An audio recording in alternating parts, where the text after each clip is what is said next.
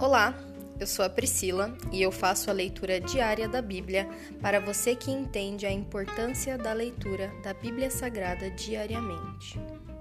Que Deus esteja com todos.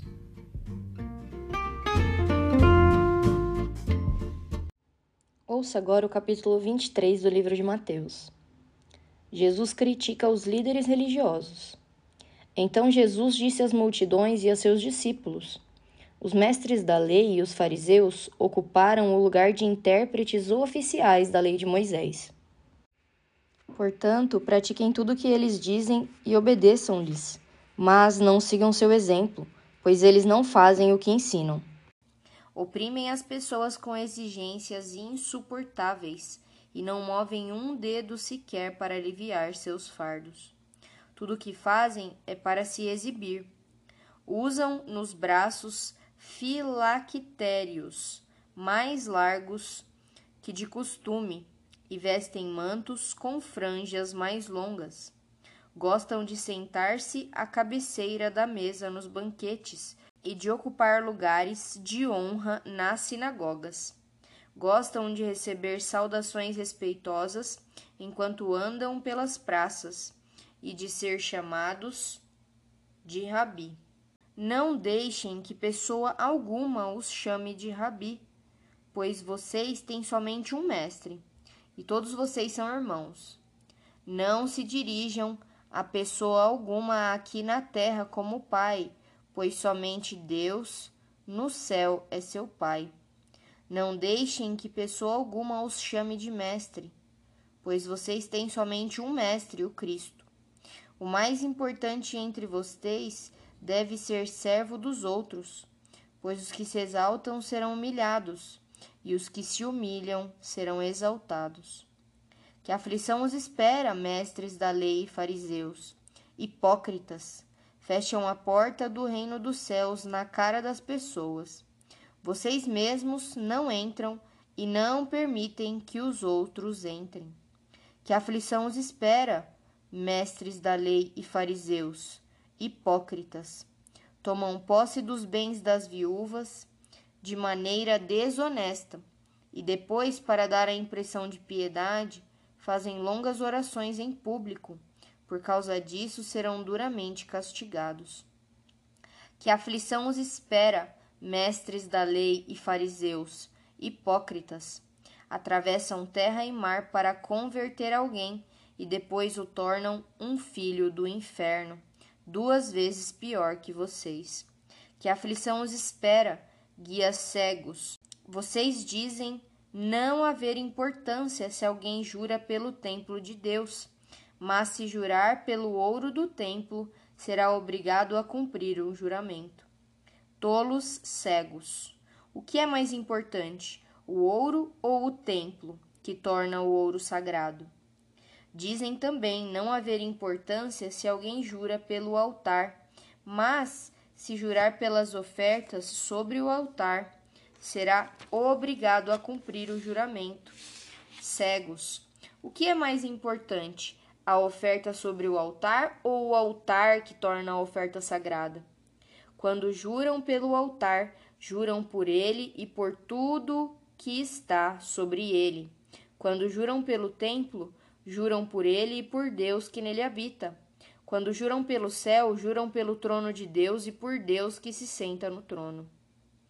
Que aflição os espera, mestres da lei, fariseus hipócritas.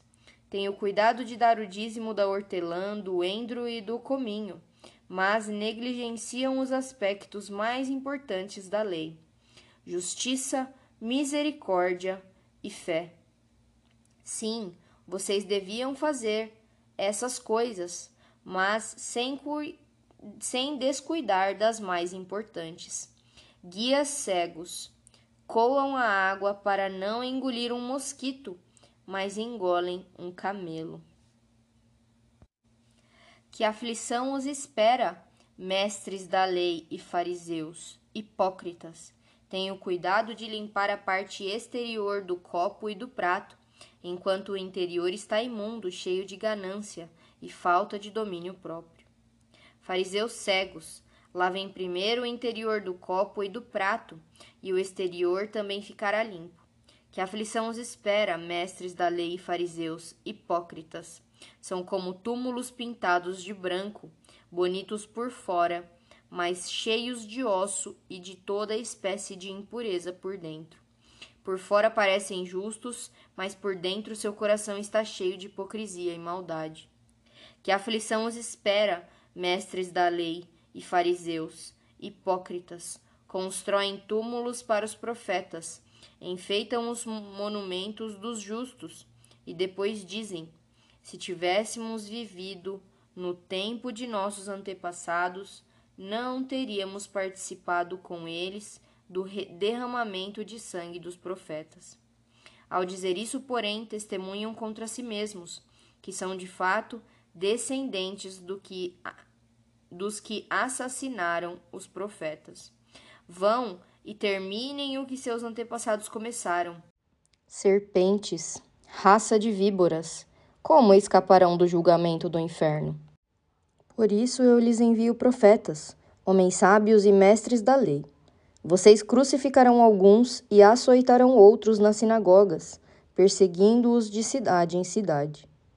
Como resultado, serão responsabilizados pelo assassinato de todos os justos, de todos os tempos, desde o assassinato do justo Abel até o de Zacarias, filho de Baraquias, que vocês mataram no templo, entre o santuário e o altar. Eu lhes digo a verdade esse julgamento cairá sobre a pre presente geração. O lamento de Jesus sobre Jerusalém. Jerusalém, Jerusalém, cidade que mata profetas e apedreja os mensageiros de Deus.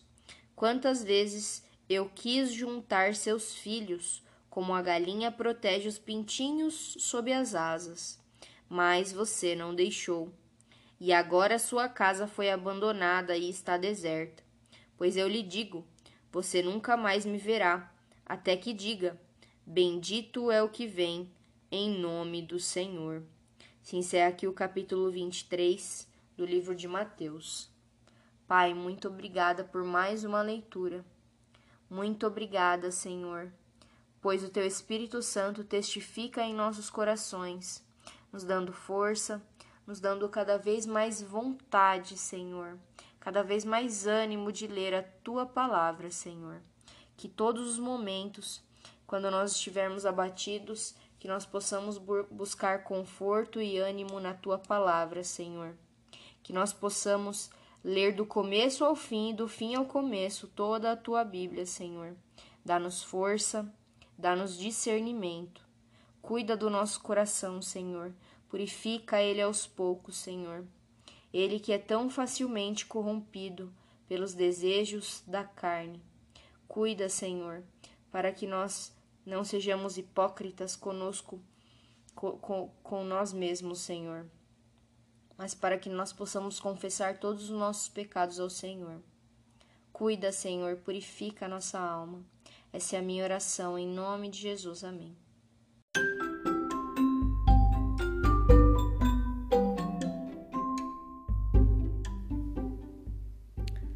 Você acabou de ouvir o Dali Bíblia, o podcast da tua leitura diária da palavra do Senhor.